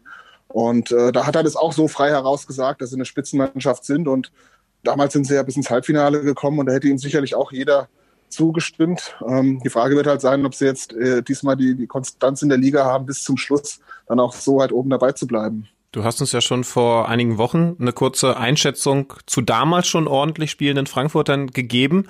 Und jetzt hast du gerade gesagt, es gab nochmal eine fußballerische Entwicklung. Wie genau sah die aus? Was ist da jetzt seitdem passiert? Ja, also wir können ja mal schauen, wie, wie hat die Mannschaft äh, zu Saisonbeginn gespielt. Ähm, da war es ja lange so, dass man sich so ein bisschen gefragt hat, wo ist diese äh, fußballerische Weiterentwicklung, die Hütter im Sommer angekündigt hatte. Ähm, er war ja eigentlich jetzt nicht ganz unglücklich darüber, dass er dieses Jahr mal Zeit hat, äh, die Mannschaft Woche für Woche ohne englische Wochen äh, auf den nächsten Gegner vorbereiten zu können. Und ja, dann kam der Herbst, die Eintracht hat viel unentschieden gespielt, dann ging es langsam in den Winter, die Eintracht hat immer noch viel unentschieden gespielt und ähm, war dann zwischenzeitlich, glaube ich, nagelt mich nicht fest, neun Spiele ohne Sieg und ja, dann kam noch eine Niederlage in Wolfsburg dazu und man hat sich irgendwann so gefragt, naja, wo ist jetzt eigentlich diese, diese Entwicklung hin und für welchen Fußball steht die Eintracht eigentlich? Das war gar nicht so leicht zu beantworten und dann hat er vor dem Heimspiel gegen Gladbach äh, die Grundformation geändert, hat äh, einen zweiten Zehner eingebaut, mit Armin Younes äh, nur noch auf eine Spitze gesetzt und ja, dahinter spielte dann Gibril So schon in den Wochen vorher und wurde immer stärker und ja, speziell Younes, äh, der eine enorme fußballerische Klasse mitbringt, hat der Mannschaft dann sehr gut getan. Ja, wie gesagt, So kam dazu. Äh, Hasebe hat dann immer öfter im Mittelfeld gespielt, der ja auch ein sehr guter Fußballer ist. Äh, vorne André Silva, ein exzellenter Fußballer. Äh, links äh, Philipp Kostic, äh, der nach seiner Verletzung dann auch immer stärker wurde. Und das sind alles so Faktoren, die dann zusammenkamen, dass, dass die Mannschaft sich gefunden hat, ähm, dass es spielerisch plötzlich lief, dass einfach auch eine größere Kompaktheit durch den zweiten Zehner auf dem Feld war.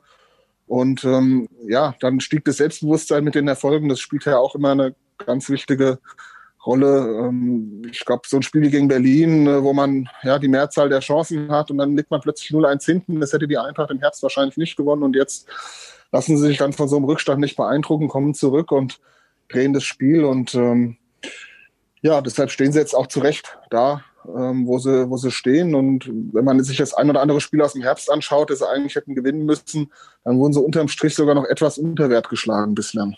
Du sagst es, es gab Umstellungen vom Trainer. Wenn ich dir jetzt zuhöre, da macht ein Coach etwas, danach spielt das Team so viel besser, dann kann man das ja nur positiv auf ihn zurückführen. Wenn wir über Top-Trainer in Deutschland reden, dann reden wir über Nagelsmann, über Rose, also über Bundesliga-Trainer. Wird der Adi Hütter in dem Kontext vielleicht ein bisschen arg unterschätzt? Gute Frage ich, also was man, was ich sagen kann, ist, dass er nach diesem ersten Riesenjahr in Frankfurt, wo sie dann auch in der Europa League bis ins Halbfinale gekommen sind, dass es da das drang nur damals auch nicht so nach außen. Da gab es wohl damals schon einige Anfragen auch aus dem, aus dem Ausland. Ähm, er wollte dann aber noch in Frankfurt äh, bleiben und ich würde schon, ich, ich glaube jetzt nicht, dass wirklich in der Branche äh, der Adi Hütter unterschätzt wird. Ich glaube schon, dass, äh, dass da auch im Frühjahr, wenn es so weitergehen sollte bei der Eintracht, dass es nur eine Frage der Zeit ist, bis dann auch das ein oder andere Angebot vielleicht für ihn, für ihn reinschneidet, ihn erreicht. Aber klar, wenn man jetzt schaut, wie in der Öffentlichkeit über, über diesen Nagelsmänner und Boses dieser Welt gesprochen wird und geschwärmt wird, da im Vergleich ist er, wird er vielleicht von einigen noch unterschätzt. Ja, es liegt vielleicht auch so an seiner, an seiner äh, ruhigen, besonnenen Art. Er klopft, klopft jetzt keine Sprüche. Ja, das hängt vielleicht dann auch so ein bisschen mit seiner Persönlichkeit zusammen, dass er da nicht ganz so schillernd rüberkommt. Aber die sportlichen Erfolge letztlich sprechen ja für ihn. Und auch die Tatsache, dass er jetzt eben gezeigt hat, dass seine Mannschaft auch ein Stück weit neu erfinden kann. Also in seinem ersten Jahr, wir erinnern uns an die Büffelherde, da hat er ja sehr stark auf, auf äh, Pressing gesetzt, auf schnell, auf schnellen Umschaltfußball. Und ja, jetzt spielt die Mannschaft anders, hat einfach andere Spielertypen und jetzt hat er da eine spielerisch sehr gute Mannschaft entwickelt, und hat die Mannschaft auch immer wieder aus Krisen geführt. wir erinnern uns letztes Jahr in der Hinrunde, die Eintracht musste wegen der Europa League Qualifikation die meisten Spiele aller Mannschaften bestreiten und ging dann hinten raus auf dem, auf dem Zahnfleisch, war dann auch zur Winterpause im Abstiegskampf. Ich habe es jetzt nicht nochmal nachgeschaut, aber ich meine, es wären roundabout 18 Punkte gewesen.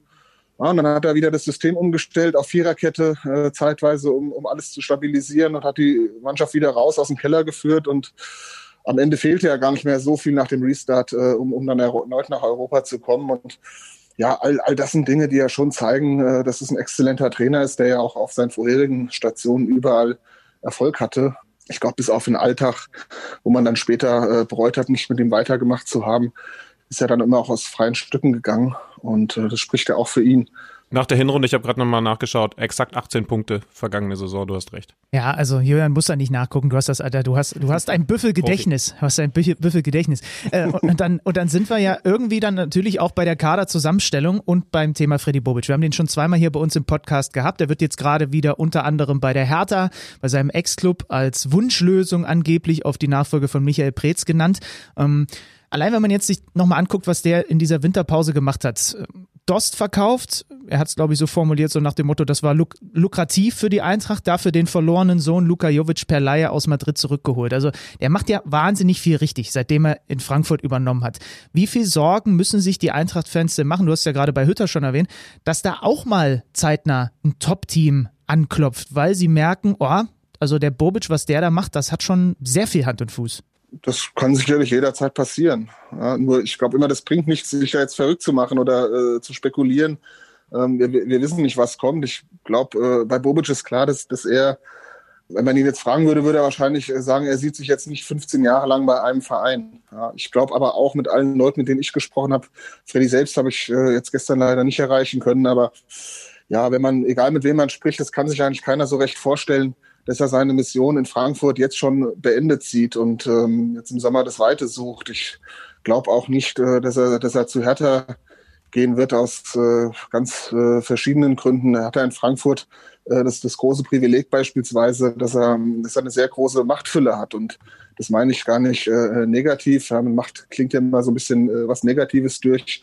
Äh, aber er hat einfach, man könnte es auch anders nennen, eine hohe Entscheidungsfreiheit. Er kann im Grunde im sportlichen Bereich schalten und walten, wie er will. Und das ist ihm, glaube ich, persönlich auch extrem wichtig. Und da stellt sich ja immer bei Vereinen die Frage, wo könnte er das dann auch ähnlich tun oder wo funkt ihm möglicherweise einer dazwischen? Es gibt ja den alten Spruch, ähm, wer die Kapelle bezahlt, bestimmt die Musik. Und wenn man jetzt zu Hertha ginge, müsste er sich sicherlich damit arrangieren, dass auch ein Investor im Hintergrund immer noch ein Wörtchen mitreden will, ähm, man wüsste ja auch jetzt äh, zum jetzigen Zeitpunkt gar nicht, äh, wie viel Geld da möglicherweise in den nächsten Jahren noch zur Verfügung gestellt wird oder nicht. Es ist ein chronisch unruhiger Verein.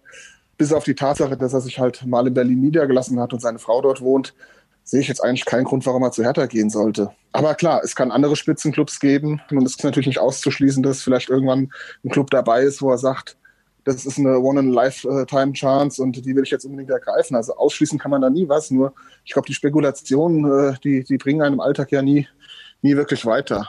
Ja, aber du weißt doch, die Spekulationen sind irgendwie auch unser tägliches Brot. Und wer, weiß, vielleicht kommt irgendwann so eine Lawine ins Rollen, wenn, ich sage jetzt einfach mal, Max Eberl dann doch vielleicht von Gladbach nochmal einen Schritt irgendwo hin macht und dann vielleicht, ja, sich Gladbach auch dann mit so einer Personal beschäftigt. Wer weiß. Wir werden das sehen ähm, und im Zweifel wieder bei dir nachfragen, Julian. Ich sage erstmal vielen lieben Dank für deine Zeit und für die Expertise. Da sind wir noch ein bisschen schlauer geworden, was Eintracht Frankfurt angeht. Sehr gerne. Schönmann, ich möchte direkt anschließen, wenn wir schon gerade beim Thema Frankfurt sind, mit folgendem audiovisuellen absoluten Highlight. Nee, audiovisuell ist auch, wenn man es sieht. Ne? Es ist, Hören ist ja nur Audio. Also Audio, was auch immer das richtige Wort ist, Highlight. Psst. Kicker-Manager-Spiel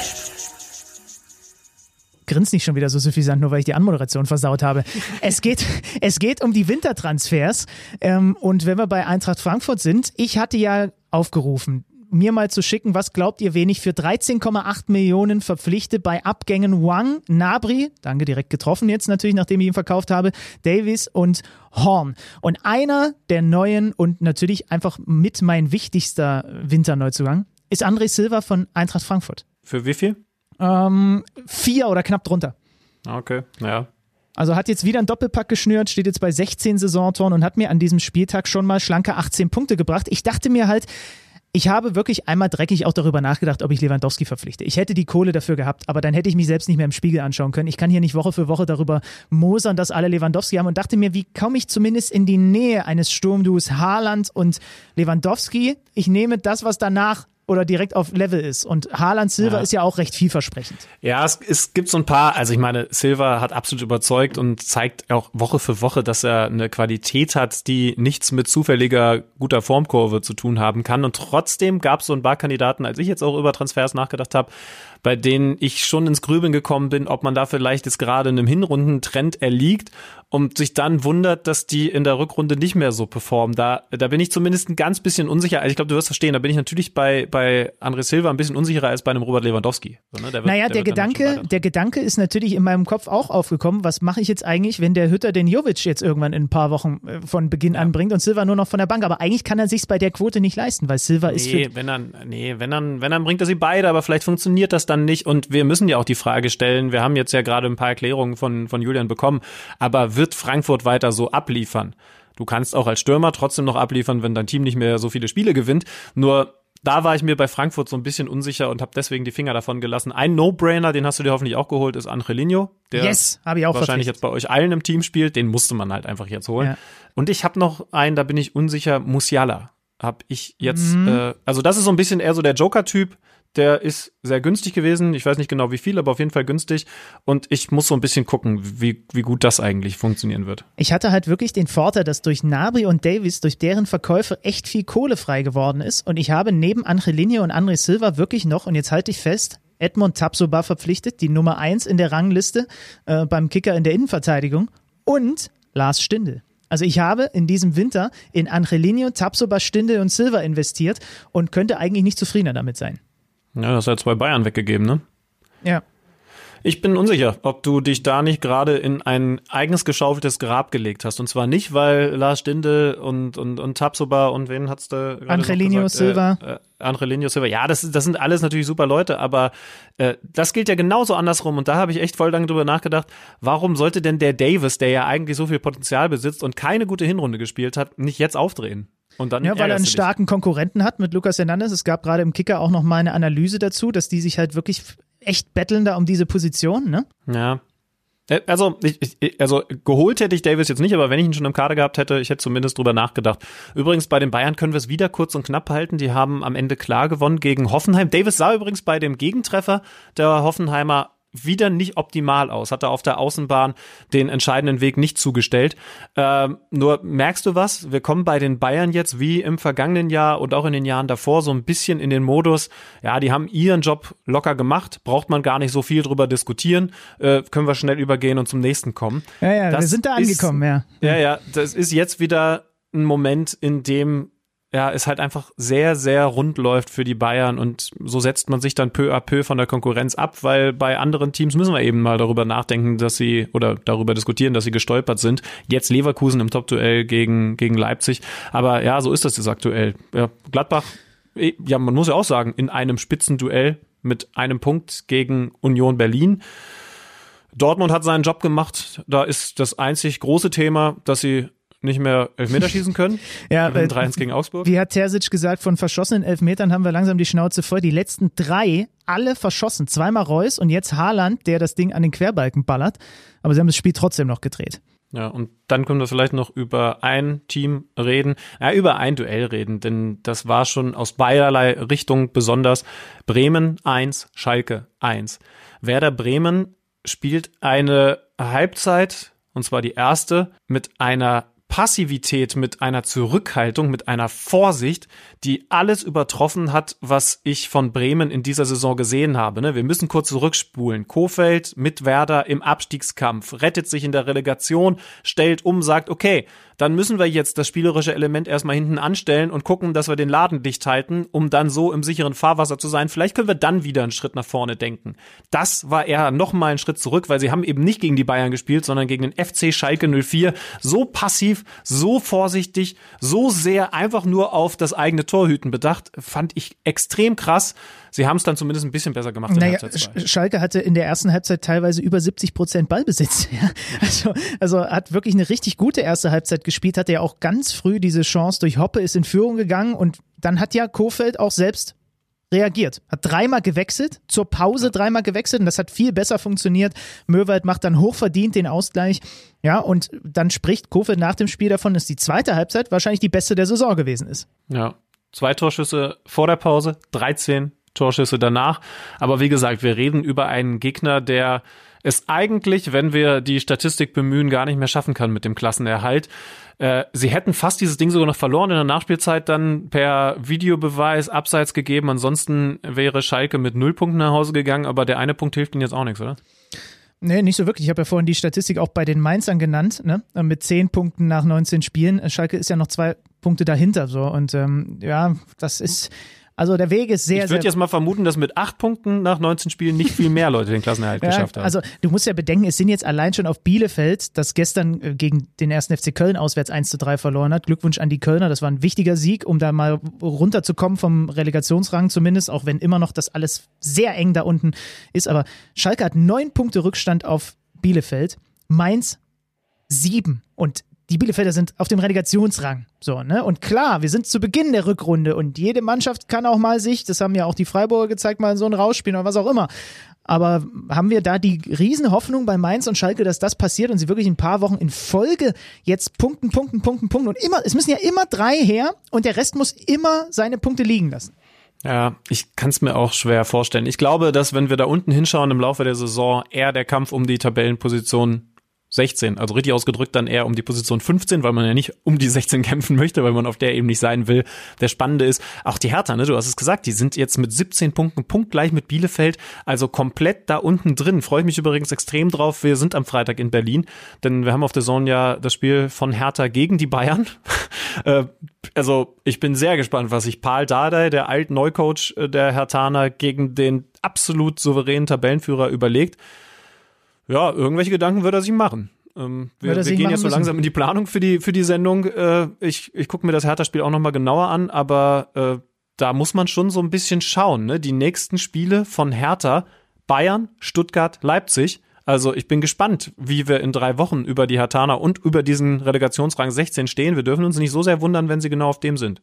Ja, es ist ein Horror-Februar, haben wir schon mehrfach erwähnt. Und es ist auch krass, ne? Also Bielefeld bis hoch zu Bremen, fünf Punkte Differenz bis zum 11. 11. bis ist 16. Ist für uns schön. Ja, ist für also uns für schön. die nicht so, aber für uns ist schön. Wir reden da natürlich auch in den nächsten Wochen wieder drüber. Nochmal ganz lieben Dank in Richtung Frankfurt zu Julian Franzke, in Richtung Freiburg, wo ich glaube, ich spüre es, jetzt gerade das Wort Ehrenfurz gefallen ist in der Videositzung. Dank Vincenzo Grifo. Ja. Und Ja, wir schön, grüßen ihr schon mal, genau, und wir grüßen schon mal so vorsichtig in Richtung Hansestadt, denn kommende Woche werden wir den Cheftrainer des Hamburger SV begrüßen dürfen, Daniel Thune. Sehr spannender Typ, wir freuen uns sehr auf das Gespräch mit ihm.